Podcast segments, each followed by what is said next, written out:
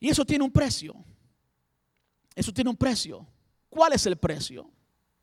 ¿Cuál es el precio? Yo quiero decirles algo hoy que es importante. El precio es único y es personal. Es personal. No estamos hablando del precio de la salvación. El precio de la salvación fue la sangre de Cristo. No hay otro precio. Punto.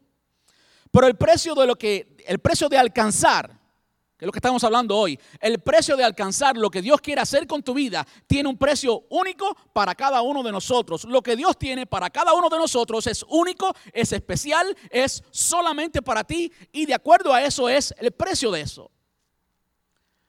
Al apóstol Juan, al apóstol Juan, perdón, no he llegado hoy todavía. Abraham, el Señor le dijo, sal de tu tierra y de tu parentela y ve la tierra que yo te mostraré. Y ese fue el primer, o la primera, ese fue el down payment, ese fue el, lo primero que tuvo que pagar, el primer precio que tuvo que pagar Abraham para llegar a ser el padre de la fe que fue.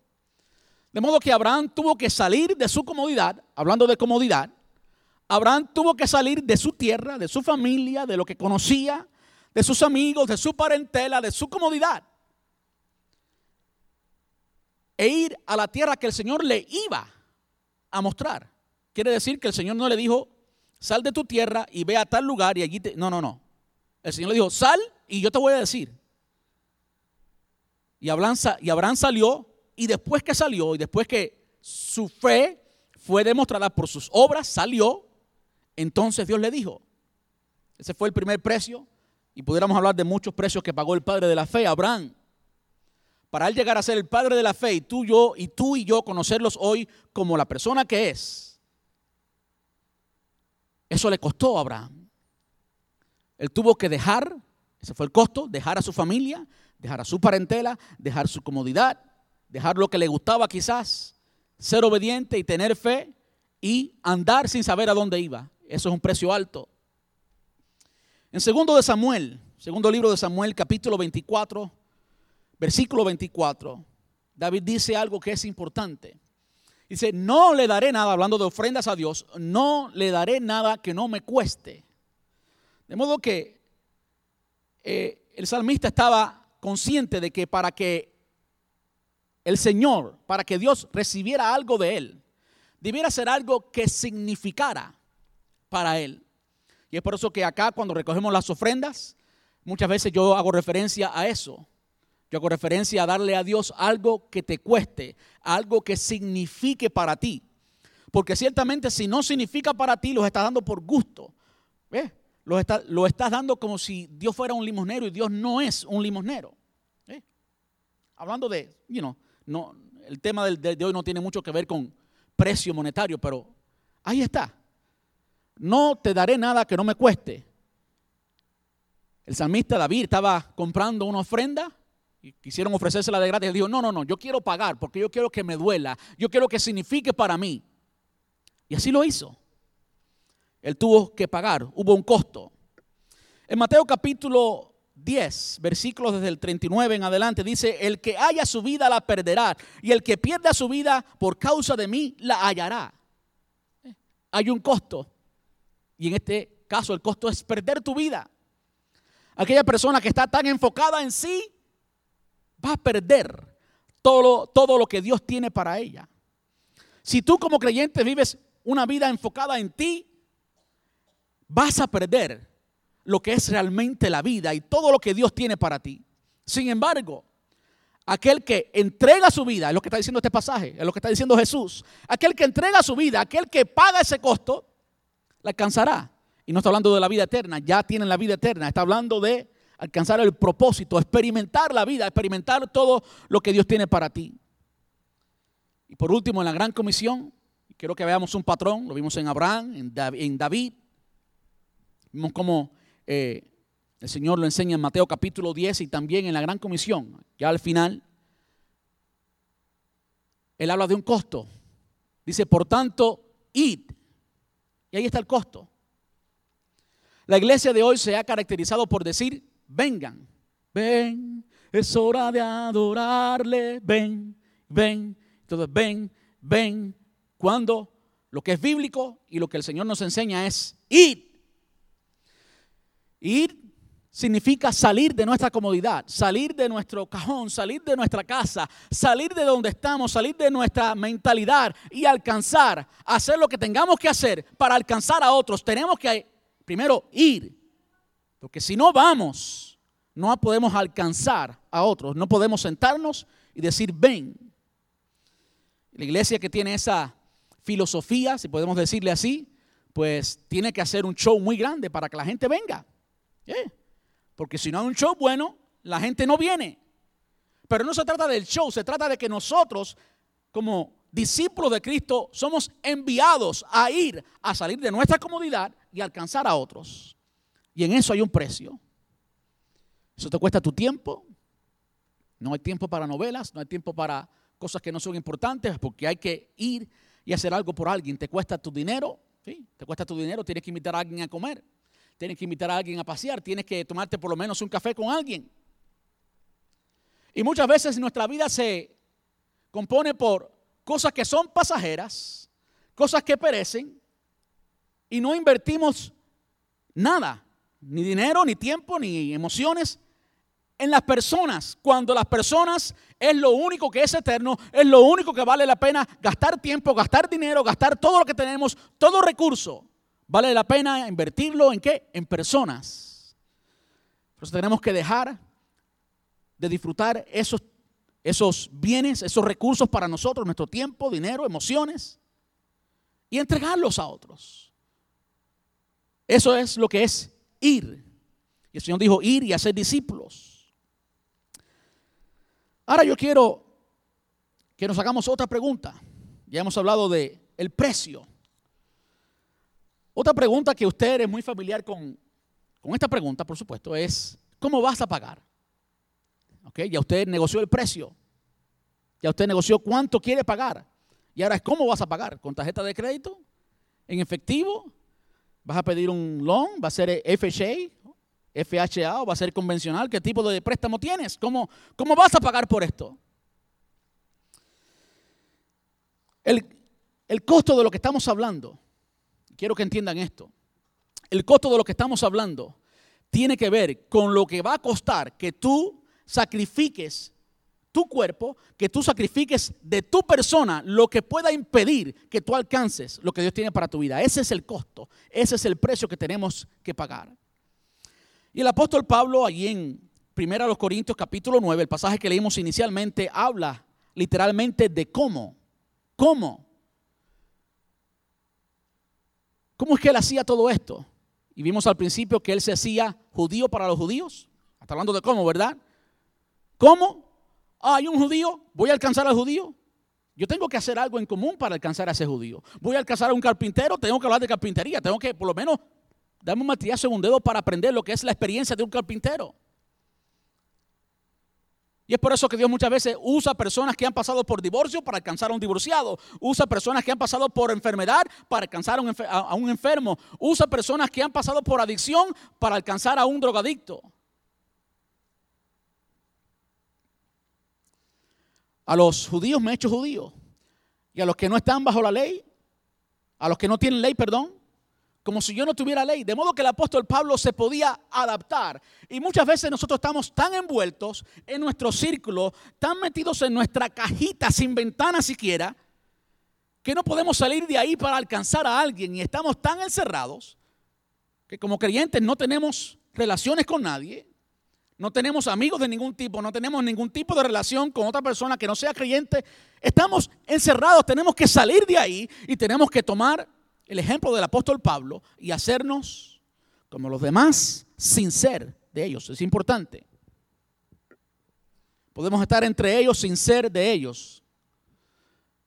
A mí me tocó mucho de eso cuando era más niño. Mi papá, biológico, no era cristiano. Tomaba con todos sus amigos. Y yo iba a verlo. Y ahí estaba yo con todos sus amigos, todo, you know, tomando y en su fiesta y su cosa y su parranda y su... Usted sabe cómo son los latinos. Y ahí estaba yo, el santo de Israel. Yo no tenía que tomar, no tenía que envolverme en nada de eso, pero yo estaba allí. Y la luz resplandecía allí porque Cristo está en mí. Amén. Pero hay algo más, el apóstol Pablo habla más de esto en el versículo 24, primero a los Corintios 9, 24. Dice, corred de tal manera que lo obtengáis. Corred de tal manera que lo obtengáis. El primero da ejemplo de cómo él ha sido flexible y se ha adaptado a la condición de las personas que quiere alcanzar para alcanzarles. ¿Eh? Es lo primero que nos dice él, hasta el versículo 23.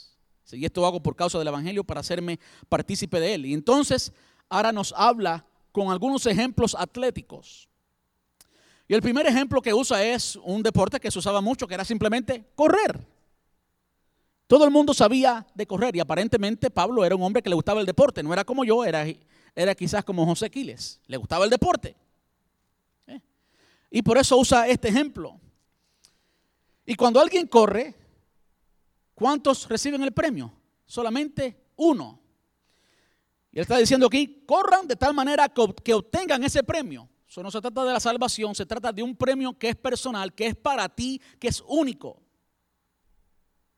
Dice el versículo 25, todo aquel que lucha, y de nuevo nos dice cómo, de todo se abstiene. Muy importante, de todo se abstiene.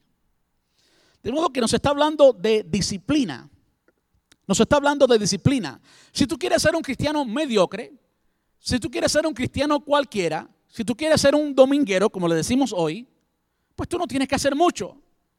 Pero si tú quieres ser un cristiano que vive lleno de propósito, un cristiano que refleja la luz de Cristo, un cristiano que está equipado con 220, esa luz está brillando, eh, está brillando con toda potencia. Un cristiano que alcanza, un cristiano que es influyente, un cristiano que cambia su comunidad, un cristiano que cambia el ambiente en el trabajo, un cristiano que cambia su familia, un cristiano que cambia a todo el que está alrededor de él. Entonces, hay ciertas cosas que tú tienes que limitarte a esas cosas. Cosas que Quizás tú tengas la libertad de hacerlas.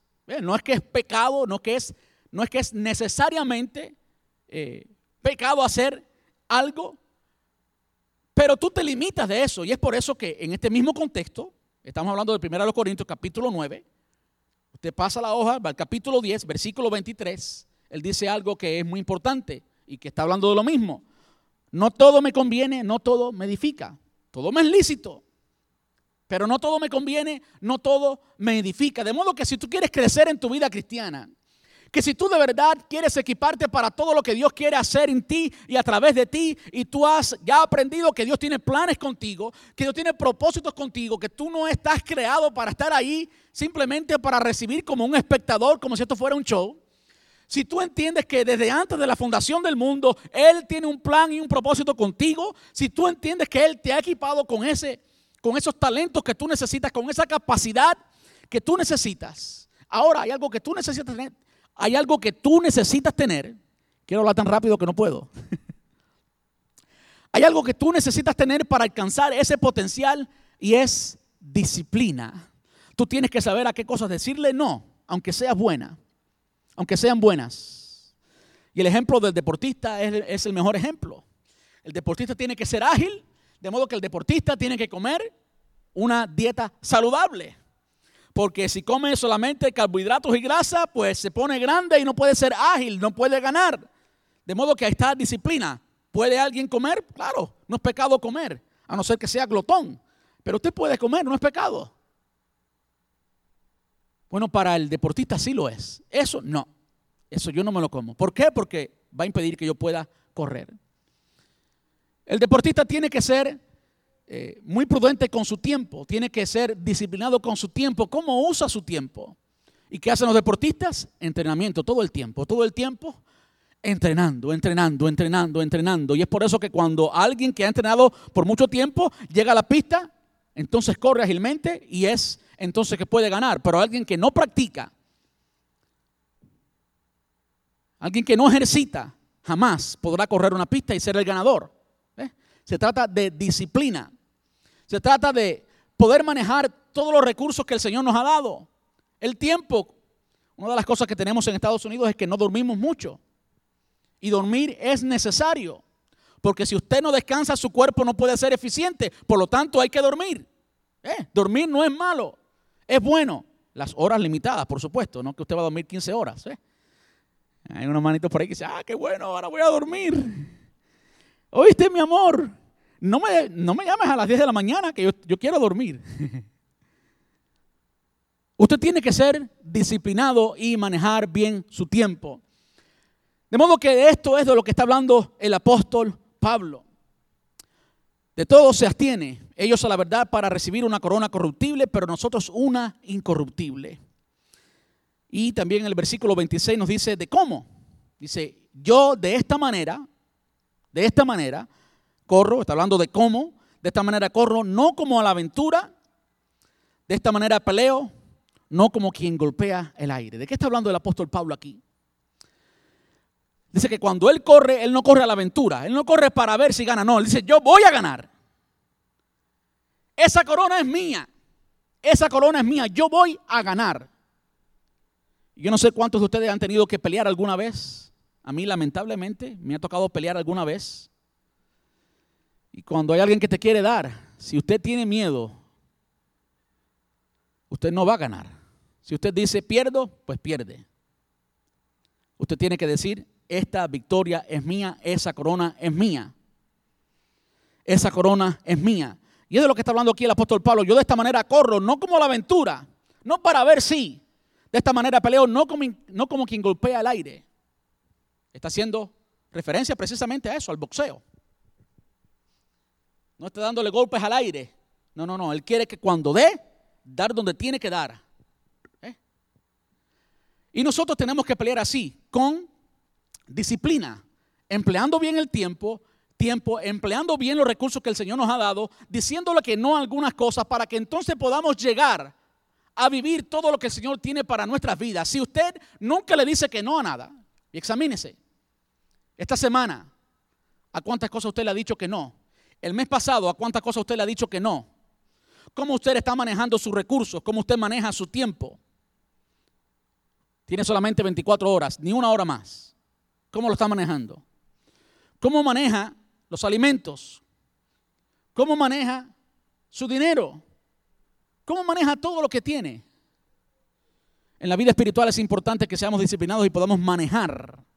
Hay algo que preparaba el apóstol Pablo y que lo ayudaba a pelear con esa certeza, y es lo segundo que tenemos. él decía que peleaba con la certeza de que iba a ganar, no golpeando el aire, sino como que iba a ganar. Y es importante que cuando tú y yo peleamos la vida cristiana, sepamos con plena certeza que lo que el Señor tiene para tu vida y para mi vida, lo vamos a alcanzar.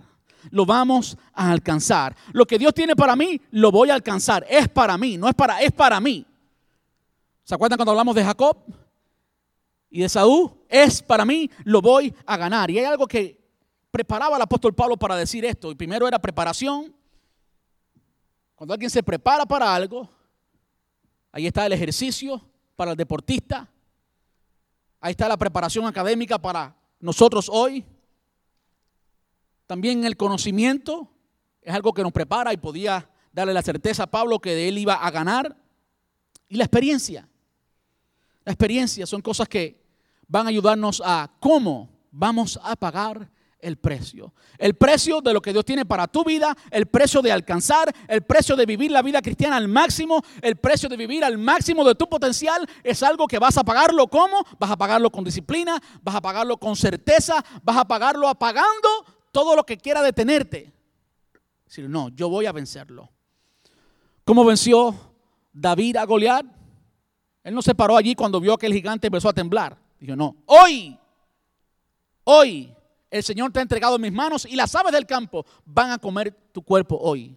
Eso es certeza, eso es fe, eso es saber que Dios está contigo, eso es saber que nada, ningún arma forjada contra ti prosperará, eso es tener fe en la palabra, eso es conocer a Dios. Hay una certeza para la vida del creyente, nada que venga contra ti prosperará. Tú tienes que vivir conforme a la palabra de Dios. Tú tienes que vivir como decía el salmista en el Salmo 125, los que confían en Jehová son como el monte de Sión que no se mueve, sino que permanece para siempre. No se mueve, hay firmeza, hay solidez, esto es seguro, permanece para siempre.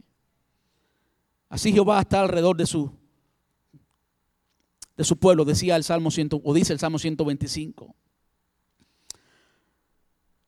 Por último, quiero hacerles una pregunta más y esta quizás deba ser la más importante, ¿por qué pagar el precio. Pastor, usted me está hablando de alcanzar el propósito de Dios para mi vida. Pero ya yo soy cristiano, yo estoy tranquilo, yo soy salvo, estoy bien, déjeme tranquilo.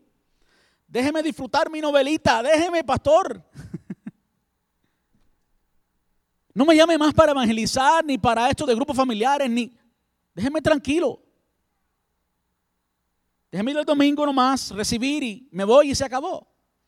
lamentablemente muchas iglesias tienen esta filosofía no le molestan necesario para que usted haga algo. Yo quiero decirle algo, Jesús no tenía esa filosofía. Jesús no pensaba así.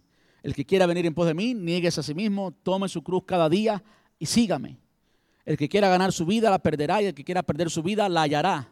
Por tanto, id, salgan, sal de tu comodidad y hacer, y hacer discípulos a las naciones no es el patrón de Dios. Dios no piensa así. Dios no es vago. Dios quiere que tú vivas tu potencial al máximo. Tu potencial tiene un límite.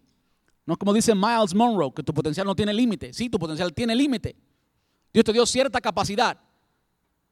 Ya sea de cinco talentos, de dos talentos, de un talento, pero lo que Dios te dio, hazlo. Lo que Dios te dio, hazlo. Ahora la pregunta es, ¿por qué? ¿Por qué pagar el precio? ¿Por qué hacer eso? ¿Por qué yo tengo que dejar mi conveniencia? Podría decir Abraham. ¿Por qué tuviera que salir de mi casa, de mi parentela y salir a andar como un errante por el desierto sin saber a dónde va? ¿Por qué?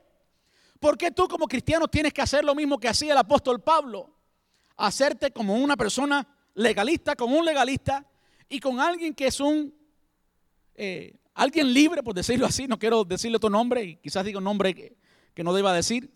Alguien que vive una vida libre, Tú debes acercarte a esa persona como si tú hubieras una vida libre. Hay veces que no nos acercamos a personas por la apariencia. Y vemos a una persona con un peinado extraño, con un estereotipo que no es el nuestro, que no nos gusta, y ahí le ponemos la cruz. No, a esa persona no. ¿Y por qué no? Si Dios lo ama suficiente. ¿Por qué usted debiera pagar el precio? Bueno, yo quiero darle tres razones la primera razón es porque esa persona tiene valor, esa alma tiene valor. Y quizás no podamos percibir, no podamos entender el valor de la persona hasta que esa persona es un familiar, hasta que esa persona es un ser querido. Cuando se trata de un hijo, de un padre, entonces sí nos importa. Cuando se trata de tu hijo, de tu tío, de tu abuelo, de tu familiar, entonces sí. Bueno, cada uno allá afuera es hijo de alguien. Cada uno, si no, no estuviera aquí, por supuesto. Cada uno es hijo de alguien, cada uno es importante para alguien, cada uno es amado por alguien, cada uno tiene valor para alguien y si no lo tiene para una persona, para un ser humano, lo tiene para Dios. ¿Por qué usted debiera pagarle el precio? Porque cada persona es importante. Sobre todas las cosas es importante para Dios. Una vida es importante para Dios. Esa es la primera razón. La segunda razón es porque Dios te va a pedir cuenta por lo que te dio. Dios te va a pedir cuenta por lo que te dio. ¿Por qué pagar el precio? Porque Dios te va a pedir cuenta. Así de sencillo. ¿Qué hiciste con lo que te di? Quiera Dios que no respondamos como aquel que tenía un solo talento. Y tercero, pueden haber otras razones, pero yo he numerado solamente tres. Tercero, porque en el proceso de alcanzar es allí donde conocemos más a Dios. Y además de conocerlo más, allí lo complacemos. Cuando usted alcanza a otros, cuando usted no es el cristiano que vive en comodidad, cuando usted sale de su silla, cuando usted es un cristiano activo, cuando usted es un cristiano que evangeliza, cuando usted es un cristiano que disipula, en ese procedimiento usted va a crecer. En ese procedimiento usted se va a encontrar con personas que quizás no son fáciles de amar. Usted se va a encontrar con personas que le van a lastimar, que le van a herir, que le van a ofender. Entonces usted comienza a perdonar y comienza a amar y comienza a perfeccionarse todo Todas esas partes que a Dios no le gusta mucho comienzan a ser perfeccionadas en su relación con las personas, en su relación con los perdidos, en su relación con los hermanos. Si usted no hace nada, pues nadie le va a molestar. Tranquilo. El domingo sentadito ahí tranquilito, cualquiera es creyente, cualquiera es cristiano. ¿eh? Pero si usted comienza a hacer, usted comienza a actuar, usted comienza a ser obediente, usted comienza a desarrollar lo que Dios tiene para ti, yo quiero decirle desde ahora, van a venir muchos obstáculos, van a venir muchos tropiezos, va a venir el hermanito que no le caíste bien, o el hermanito que tuvo un malentendido, o la hermanita. Entonces tú vas a tener que perdonar a ese hermanito. Yo he entendido que la persona que tiene la capacidad de perdonar y la persona que tiene la capacidad de aceptar sus errores, la persona a quien tú le puedes decir, hiciste esto mal, y lo acepta, es muestra de madurez. Hay personas que, hay cristianos que llevan años en la iglesia y cuidado con corregirlos. ¿Eh? Cuidado con decirle nada, aunque seas el pastor. Cuidado que te crucifican con tus pasiones y deseos, como dice el apóstol Pablo. Te crucifican para siempre.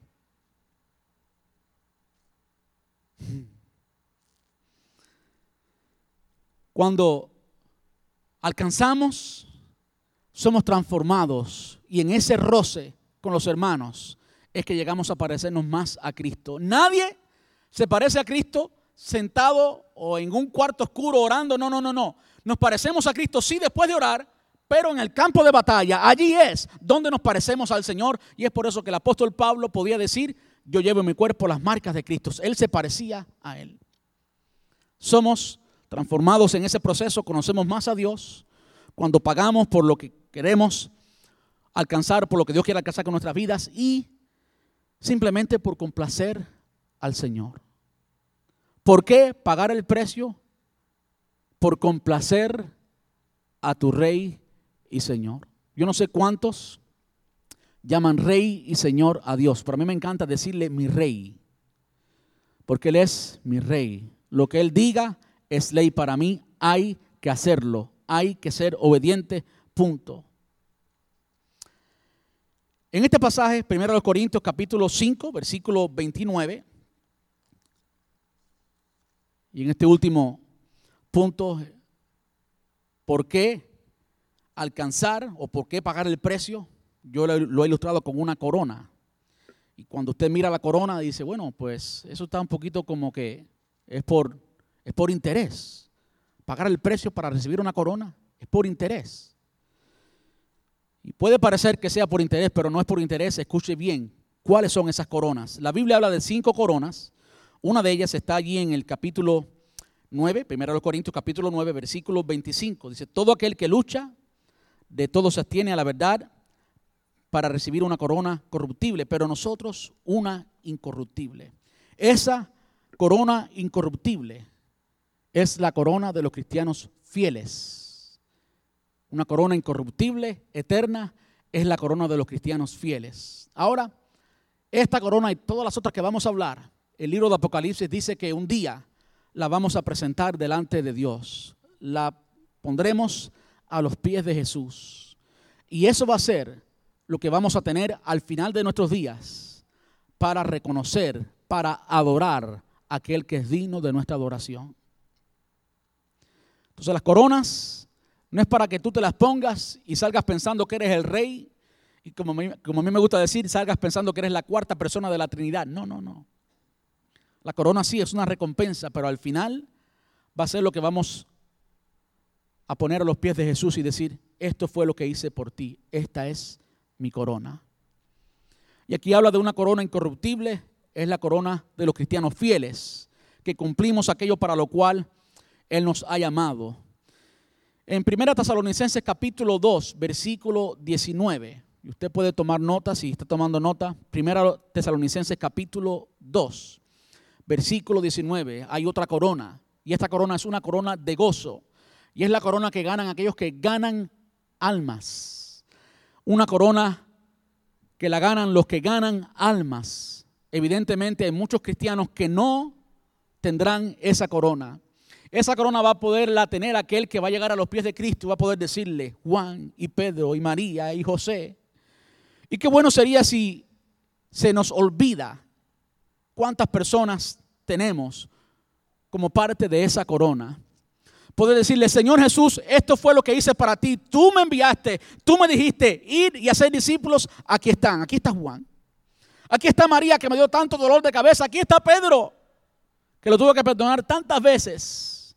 Aquí está fulano que me ofendió. Aquí están, Señor. En Santiago capítulo 1, versículo 12, está la corona de la vida. Santiago 1.12, Apocalipsis 2.10 se refiere a la corona de la vida. Y esta corona de la vida es la corona para aquellos que han sido afligidos por el Evangelio. A nosotros muchas veces no se nos ha dado la oportunidad de llevar esta corona, pero hay muchos creyentes que ya tienen esta corona. Esteban fue el primero de la iglesia que recibió esta corona. Hay muchas personas que han llegado a sufrir por el Evangelio. Vimos un ejemplo de eso recientemente en las noticias. ¿Estaría dispuesto a sufrir por el Evangelio? Si no puede sufrir por entregar cinco minutos, ¿qué pasará cuando realmente tenga que sufrir? Pero qué bueno sería poder llegar a los pies de Cristo y decirle, como los apóstoles, mi vida di por ti, sufrí por ti. Primera de Pedro capítulo 5, versículo 4, hay una corona que se conoce como la corona de gloria. Y es la corona para los pastores fieles. Quiera Dios que un día yo pueda ponerme esa corona y decirle, Señor, la iglesia que pusiste bajo mi responsabilidad, aquí está. Los amé, los cuidé, los atendí. Quiera Dios que yo pueda tener esa corona y quiera Dios que muchos de ustedes puedan también tener esa corona, la corona de gloria, corona para pastores fieles, primera de Pedro 5, 4, y por último la corona de justicia. ¿Qué tú vas a tener para el Señor? ¿Por qué? ¿Por qué pagar el precio? ¿Por qué? Bueno, porque hay un alma que lo necesita y esa alma tiene valor. Y tú no vas a sentir ese valor hasta que esa alma sea tu familiar, tu ser querido. ¿Por qué pagar el precio? Porque Dios te va a pedir cuenta por eso. ¿Y por qué pagar el precio? Simplemente porque en el proceso nos acercamos más a Dios, nos parecemos más a Dios. Si tú haces nada, quizás no ofendas a nadie, pero no te vas a parecer más a Dios. Si tú vives un cristianismo entre cuatro paredes, cerradito, tranquilito, no creas que el Señor te va a decir buen siervo y fiel, porque realmente el ministerio, servir al Señor, hacer algo para Dios, en eso uno se ensucia, en eso, en eso a veces uno peca. A veces uno se enoja con el hermano y al final tiene que ir y pedirle perdón. Claro, si usted no tiene contacto con nadie, pues nunca va a tener que pedirle perdón a nadie. Pero olvídese de eso que el, el Señor no le va a decir buen siervo y fiel. Vale la pena sufrir por el Evangelio. Vale la pena alcanzar las almas. El Señor no te hizo para que estés sentado en un banco. El Señor te hizo para que alcances todo el potencial que Él te ha dado. Y tú sabes cuál es tu potencial. Tú debes saber cuál es tu potencial. Mi oración hoy es que el Señor nos muestre a cada uno de nosotros cuál es el potencial. ¿Qué es aquello que el Señor puede hacer contigo y a través de ti? No vivas ni un día más sin alcanzar ese potencial. Y yo quiero decirles, para alcanzar a otros hay que pagar un precio y vale la pena pagar el precio. Vamos a estar puestos en pie. Yo no sé cuántos de ustedes en esta noche o en esta tarde, perdón, no sé cuántos de ustedes han sentido el llamado del Señor a algo. No sé cuántos han sentido el llamado del Señor a algo. Es importante que si has sentido el llamado del Señor a algo, comiences a ser obediente. Jamás te vas a sentir realizado, satisfecho si no cumples ese llamado. Es importante que hoy tú le respondas al Señor. Es importante que hoy tú venzas cualquier obstáculo y tú puedas decirle al Señor, Señor, heme aquí, yo iré, envíame a mí, estoy listo, pagaré el precio. Vamos a orar. Quiero pedirle a a las hermanas que estaban cantando que pasen.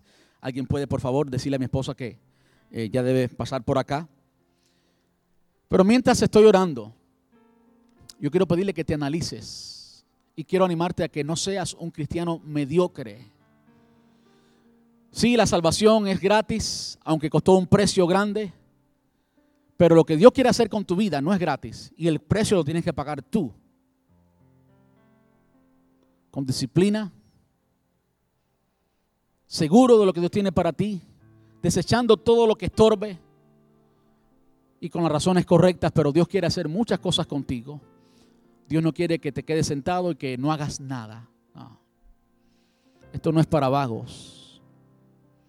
Cada vez que el Señor llamó a alguien, Antiguo Testamento estaba haciendo algo. El Nuevo también. ¿Qué estaba haciendo Pedro? Pescando. Esto no es para vagos. El Señor no llama a vagos para ocuparlos, Él llama a ocupados para cambiarle de profesión.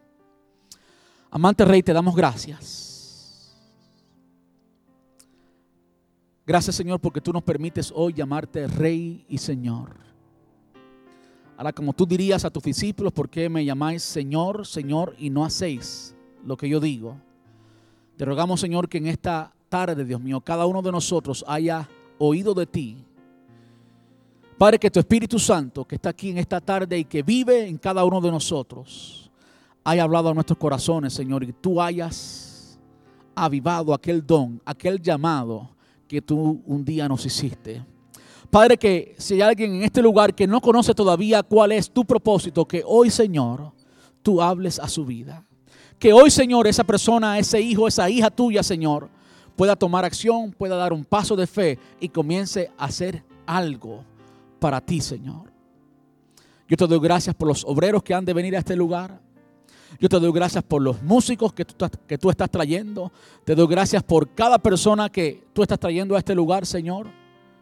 Te ruego ahora que nos des la capacidad de crear la estructura para que cada uno pueda desarrollar el don y el ministerio que tú nos has dado y por el cual nos vas a pedir cuenta, Señor. Mira cada uno de nosotros en esta noche, ministra, trata con nuestros corazones, Señor. Y que al salir de este lugar podamos hacer algo diferente. Podamos pagar el precio, Dios mío. En el nombre precioso de tu Hijo amado Jesús. Muchas gracias, papá. Amén y amén.